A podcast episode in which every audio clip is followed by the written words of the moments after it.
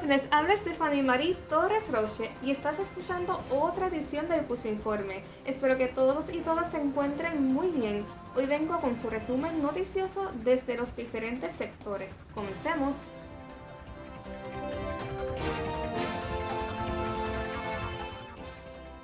Entrando en el sector político, el negociado de investigaciones federales, es decir, el FBI, evaluó unos documentos que contienen un listado de los empleados y contratistas del representante Urayón Hernández tras encontrarse unas irregularidades en la nómina. Y además de eso, el presidente de los Estados Unidos, Donald Trump, fue ingresado al hospital tras ser diagnosticado con el COVID-19.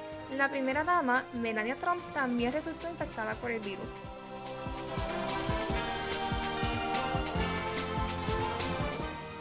En la sección de salud se alerta que se mantengan pendientes a esta temporada ya que los casos de influenza y dengue tienden a aumentar durante el mes de octubre y comparten síntomas parecidos a los del COVID-19.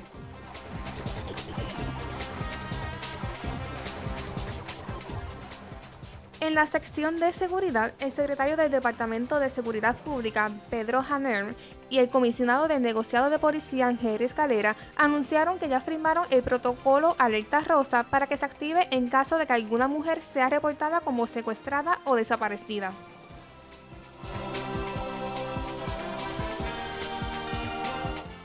Entonces, en la sección educativa, el estudiante de la UPR en Piedras, Camila Morales, hizo historia al diseñar un dispositivo y ser lanzado por la NASA a la Estación Espacial Internacional. Es un artefacto capaz de producir energía a partir de la materia del desecho.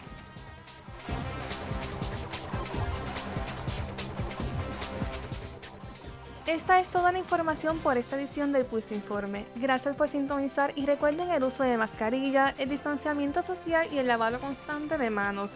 Para los y las radioescuchas para Pulse Estudiantil, les informó esta servidora, Stephanie Marie Torres Roche. Cuídense mucho, éxito y hasta la próxima.